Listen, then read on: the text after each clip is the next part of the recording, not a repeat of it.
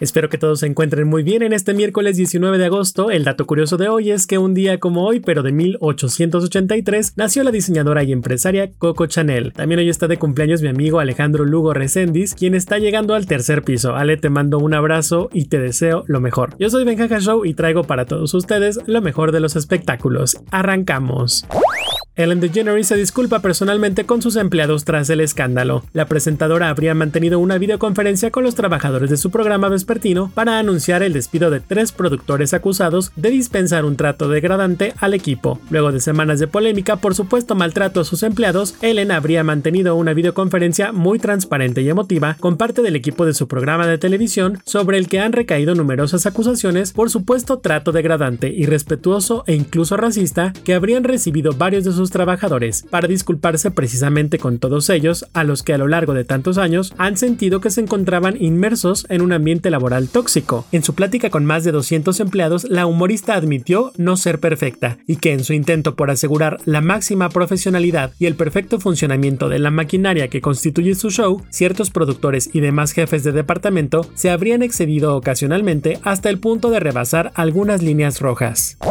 Chris Hemsworth aprende nuevo pasatiempo durante la pandemia. El actor siempre ha estado muy comprometido con el medio ambiente, por eso colocó en su jardín un revolucionario sistema de recolección de miel. Aunque el encierro para evitar la propagación de la pandemia en Australia no ha sido tan estricto como en otros países, el actor ha aprovechado el tiempo para aprender una actividad que además ayuda a cuidar al medio ambiente, la apicultura. De acuerdo con The Hollywood Reporter, el actor tiene dos colmenas en su patio trasero y forma parte de Flow Hive, un revolucionario sistema de recolección de miel. Se trata de un una colmena diseñada para permitir que la miel se extraiga simplemente girando una palanca, la colmena no tiene que abrirse y las abejas no se molestan con la extracción normal.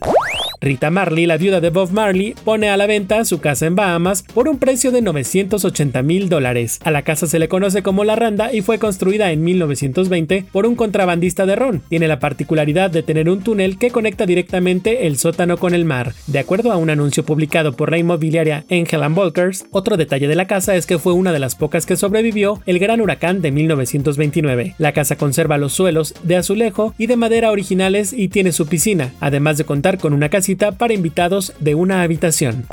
Austeridad reinventa a Canal 22 durante la pandemia. Las televisoras públicas también han sido golpeadas por el recorte del 75% al gasto corriente ordenado por el presidente Andrés Manuel López Obrador el pasado 23 de abril. Debido a la austeridad por la pandemia de COVID-19, esta situación ha llevado al canal a poner en pausa la realización de nuevas temporadas de algunos de sus programas, dejar de arrendar seis de las ocho camionetas que tenían para su personal, dejar de pagar servicios como cable, reducir el personal de limpieza y de seguridad, además de dejar de equipos celulares, pero también han reinventado al Canal 22, volviéndolo sede de festivales, premiaciones de cine, así como plataforma de estrenos del séptimo arte.